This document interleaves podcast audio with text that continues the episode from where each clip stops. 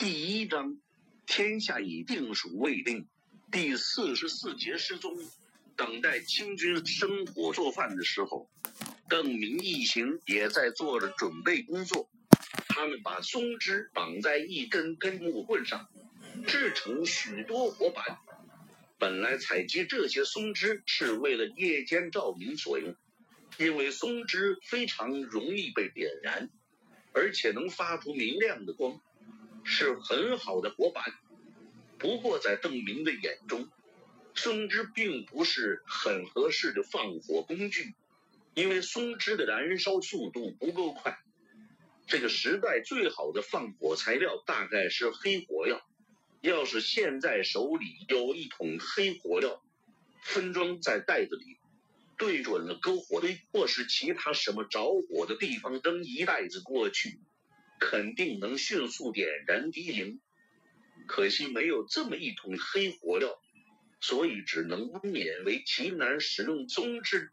以往制造照明用的火把时，上面的松枝层会绑得比较厚，以便能够长时间的燃烧。用来做火把的木棍也会比较粗。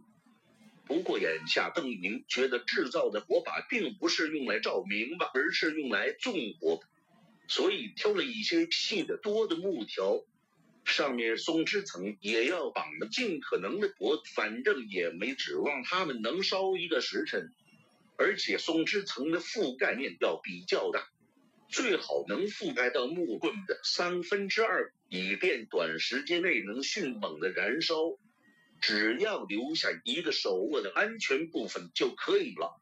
最后，他们还在松枝层上刻下了许多沟壑。虽然邓明白没有纵火的经验，但初中化学课上就学过，要想让反应剧烈，就要尽量增加接触面。最初邓明还想过把松脂磨成粉，像黑火药一样的使用，可能会有不错的助燃效果。不过现在时间紧迫，实在没有功夫，也没有工具去做这件事。每根纵火棒上都有薄薄的一层松脂，每人都分得了一捆。邓明没有实际经验，所以昨天他们在途中做过一点实验，证明这个方法确实效果不错。部下们看邓明的目光中又多了一层敬佩，不少人暗自猜测邓先生以前大概没少干过纵火的事情。不然怎么会想出这么多门道？炊烟升起来，邓明他们又等了一会儿，然后二十个人一起从隐蔽处出来，一人牵着一匹马，沿着大路走向清军的营地。等他们看到清军哨兵的时候，估计对面营地里已经开始吃饭。第二次与清军哨兵见面时。邓明感觉对方已经不像刚才那般戒备，在明军慢慢走过来的时候，两个哨兵还在有说有笑，走到营地的门口。邓明领着大伙往树上拴马，期间偷偷的观察了一下周围形势，发现和事先预料的差不多。营地周围没有太多的人，从里面传出阵阵吃饭的议论声和饭菜的香气。邓明一边继续慢腾腾的假装拴马，一边悄悄对吴三和吴三使了个眼色。两个人心领神会，按照事先的计划，快步向两个哨兵走去。这是我们狄将军的一点心意。武三笑嘻嘻的边说边走近两个清兵哨兵，同时伸手向怀中一摸去。听到这句话后，两个哨兵一愣，脸上也有不解之色。刚才不是给过了吗？话虽如此，他们仍然满心欢喜，聚精会神去看武三这次又要取出多少银两。不过，随着银光一闪，清兵看到的不是元宝，而是一把锋利的匕首被武三从怀里抽了出来。看到匕首的时候，清兵一愣，其中一个茫然抬头，此时面前的武三脸上哪里还有丝毫的笑意，双目圆睁，眉头也拧成一团。武三左手闪电般的掐住哨兵的嘴，手中的匕首伸出，从下面刺上去，从敌人喉结位置插入，斜着贯穿到后脑位置。敌兵最后做出的动作就是双手握住武三左手小臂。武三感觉着对方脸颊肌肉的动作，直到对方失去了所有的力量，他才抽出匕首，同时松开铁钳一样的左掌。看着敌兵扑通一声摔倒在地，在武三正面解决这个敌兵的时候。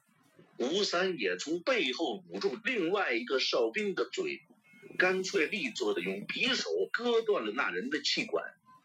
那个清兵口中呵呵有声，也软倒在自己的血泊中。他们二人顺利解决了卫兵后，就走到第一座帐篷边上，正是这顶帐篷遮断了营内到这里的视线。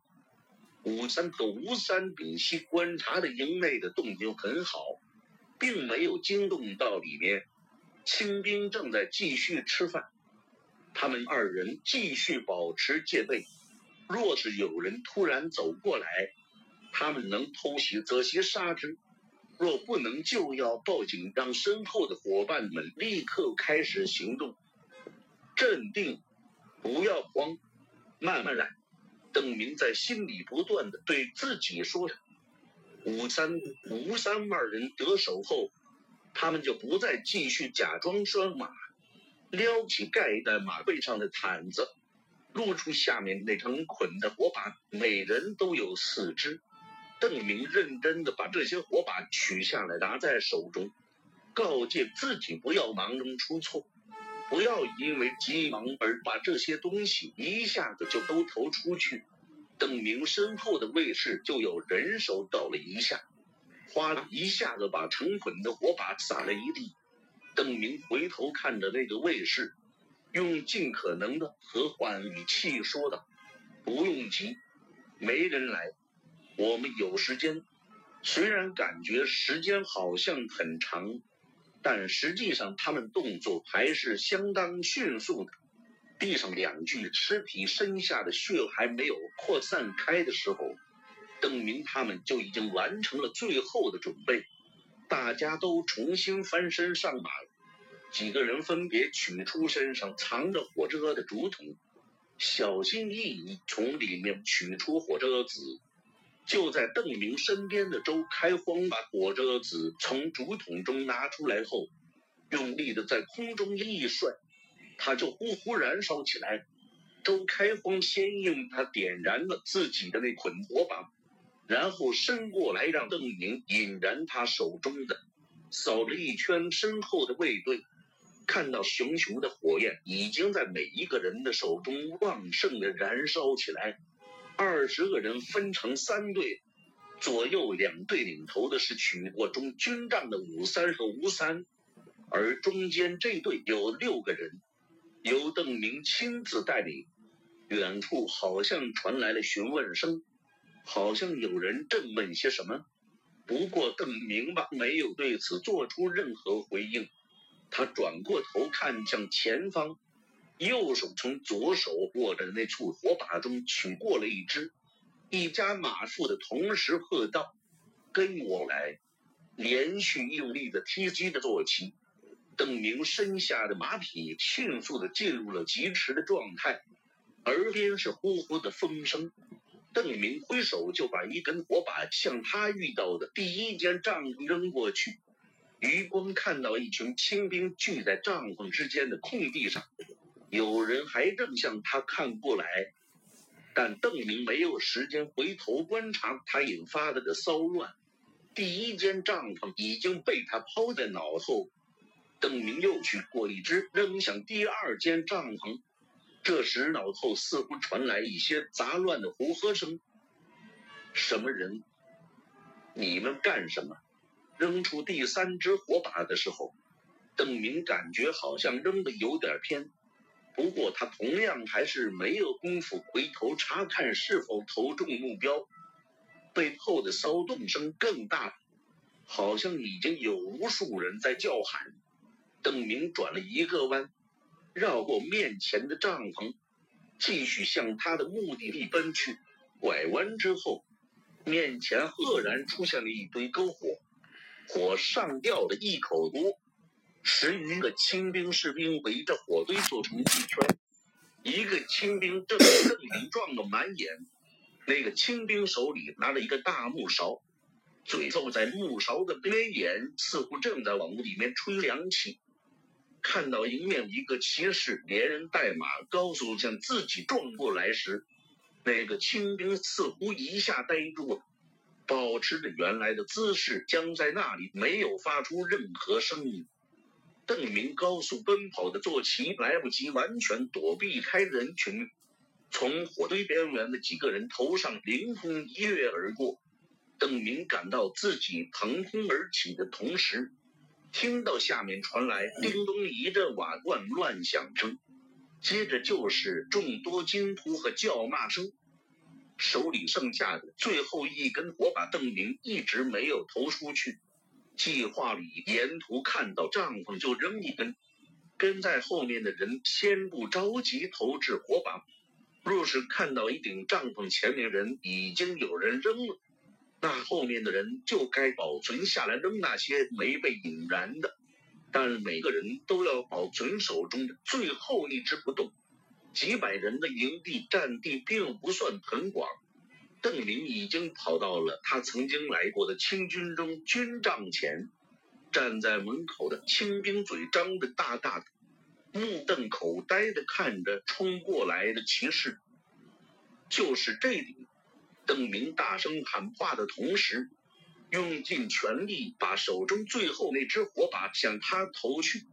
他并没有停下马匹，而是绕向军帐的侧面，同时拔出自己的佩剑。差不多就在同时，旁边传来一声同样的呼喊。一只火把从邓明马前飞过，砸在了帐篷上。给油路带队的武三从邓明的侧面疾驰而来。转眼之间，三队明军就在清军的中军帐周围会师，每个人都跟着领队，把手中的最后一支火把投向同一目标，继续围着帐篷绕圈。直到碰到一个同伴后，邓明才勒定了战马。这时他已经听到从帐篷里传出无数惊慌的呼喊、喝问声，凄厉的惨叫从帐篷另一面传来，一声接着一声。帐篷门口的卫兵早已经被明军砍倒，当里面正吃饭的军官试图逃出着火的营帐时。堵在正面的李兴汉等人毫不留情地用长枪把他们刺死在帐篷门口，至少有五只火把扔在了帐篷的顶部。现在帐篷顶上已经满是熊熊的火焰，在惨叫此起彼伏的时候，还有连续的厉声喝问从帐篷里不断传出。围在帐外的明军人人沉默不语。对所有的问话都充耳不闻，见没人出来，就挥动武器去斩帐篷的支撑。连续几根支脚被砍断，越烧越旺的清军中军帐，突然轰然一声向下陷去，大团的火焰跟着一起掉到还没倒下的帐篷侧壁后面，从邓明的视野中消失。但片刻后。就是更猛烈的一团烟火腾空而起，等在外面的邓明能感到灼热正从帐篷的漫步后投射而出，前面又响起密集而且连续的惨叫声，在邓明马前，帐篷的底边下也探出几双手来，奋力想把棚脚撩起。见状，邓明和身边的明军立刻把手中的武器向这些双手中间的位置戳去，每一次刺击都发出沉闷的金属入肉声。拔出武器的时候，他们在帐篷上捅出的洞周围也立刻被染上大片的红色。四面的漫步都已经倒下，还有几个全身着火的人嚎叫着从火中跳起来，向包围圈上的明军跑去。一个须发皆然的人高举着双手，他的衣袖也都在燃烧，大喊着向邓明跑过来。邓明居高临下，用力将剑一挥，砍在那个古人的脖子上，凄厉的喊叫声戛然而止。邓明仔细的扫视着面前的屠宰场，再没有一个敌人还在动弹。他的目光终于落在一具尸体上。盯着那人身上的衣甲仔细看了看，邓明用力的向他指了一下，马上就有卫士策马来到旁边，用长矛把还在冒出火焰的尸体翻过来。邓明凑近看了看那张焦黑的脸，点点头。走，邓明喝道：“他们在清军中军帐周围待的时间不短了，恐怕有好几分钟了。”最开始，明清跑来的清兵都被外围的明军骑兵杀散，但现在有越来越多人正涌过来。见邓明等人撤围，外围的明军骑兵也都与他们合拢。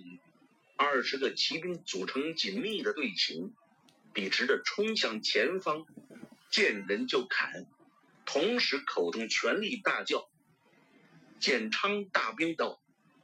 将者免死。二十个人一直向前冲到营地的最南面，然后又掉头重新冲入。这次他们又一直冲到最西边才止步，紧接着又一次掉头冲回去。这次的目标是北面。清兵营中的大部分军官刚才都和他们的将军一起被被杀死在中军帐中。剩下的士兵只是像没头苍蝇一样乱转，有人试图救火，有人则下意识地跑向中军帐，更多的人则互相询问到底发生了什么事。当明军开始在营中来回冲突后，很快就有大批的清兵听明白了敌人是谁，是他们要前往的建昌派兵来攻打他们。他们显然中了建昌的诈降之计。往复冲突的明军很快就在清军不大的营地里冲突了几个来回，到处都是火亮、同伴惊慌的叫喊和无数绝望的中继叫喊声。清军士兵也不知道明军到底来了多少人，只感觉到处都有明军骑兵来回。奔驰一边大肆砍杀，一边发出勒令投降的命令声。建昌大兵到，将者免死。邓明和手下又一次向西面冲去，营地里的火光和浓烟都变得越来越浓，四周是乱跑的敌兵。邓明一边继续用力大喊，一边把武器往马边的敌兵身上斩去。投降！投降！一群慌乱的清兵士兵眼看又有明军骑兵向自己冲过来，就跪倒在地，抱着头大呼：“饶命！饶命哦！”但这些明军骑兵并没有杀他们，也没有停下马来捉拿自己。宣布投降的清兵在地上跪了一会儿。只听到马蹄和呼喝声渐渐远离自己而去，他们这才抬起头，互相对视着，眼睛里都是疑问和恐惧。听明军的骑兵好像又杀向别处，投降的清兵中胆大的就站起身来，亡命的背着明军叫喊声的方向跑去，胆小的又跪了一会儿。见周围一起投降的同伴越跑越多，留在原地的越来越少，最后终于这一群投降的小兵都跑得一个不剩。邓明带着人就这样来回来去的在清军营地里冲突，直到精疲力竭。当邓明勒定马后，他发觉自己的嗓子不知道什么时候已经喊哑了。他想对周开荒说话的时候，发现自己都听不到自己的言语。只有一些嘶嘶声。夜幕已经降临，清军的营地上现在只剩剩下火光，照出好多正仓皇四散逃亡的身影。闭上嘴，连续吞咽了好几口唾液，总算能发出一点声音。他感觉自己的手臂也在发抖，是因为用力过度而出现的轻微痉挛。可有折损？邓明问道。其他的明军骑士和邓明一样，人人都是体力透支，喉咙阵阵作疼，但每个人脸上都是兴奋之色。没有折损。飞快的数清还是二十个后，李兴汉先是回答完邓明，接着就一用力把长枪扎在地面上，在马背上双手抱拳。向邓明俯身道：“先生，殿下真乃神人。”李兴汉的话引发了一阵共鸣。剩下十八名骑士都不顾邓明的禁令，抛下武器，集体在马背上向邓明行礼。殿下真是天命所归的神人！哈哈，哈哈！邓明发出一阵嘶哑的大笑声。第一次。部下这种恭维给他一种奇异的满足感，他把手中的宝剑插回鞘中，片刻后笑着说道：“下不为例，以后还是要称我为先生。”遵命，先生。去找找有没有没主的马，我们还得去抓几个俘虏来问问。邓明一连串下了几个命令，最后说道。然后我们再回达子的中军帐看看，剩下的就交给建昌打扫吧。两天后，建昌都找到什么？冯双礼问道。昨天一早，建昌就听说东南方向发生了战斗，派出去的斥候还遇到了几个精神濒临崩溃、一见面就跪地投降的清兵。找到了墨江的军印，狄三奇脸上的表情很古怪。战场几乎没有被打扫过，但在烧成灰烬的清军中，军帐位置，敌三奇的大印被特意摆放在最明显的位置。敌三奇报告没有发现邓明卫士的尸体，也没有找到任何坟墓，看来邓明那边没有折损。而清军则是尸横遍野，还活着的也溃不成军。那位殿下真是英武，二十人消灭了八百敌军，他这是不让我们有机会投降。冯双礼听完报告后，吩咐狄三喜收拾屋子，准备迎接邓明回建昌。既然对方还想建昌继续抵抗。那冯双礼估计邓明会回来和自己谈判。虽然理论上现在冯双礼还是被囚禁状态，但这个情况看来也不能继续维持下去。但冯双礼失算了，邓明并没有出现。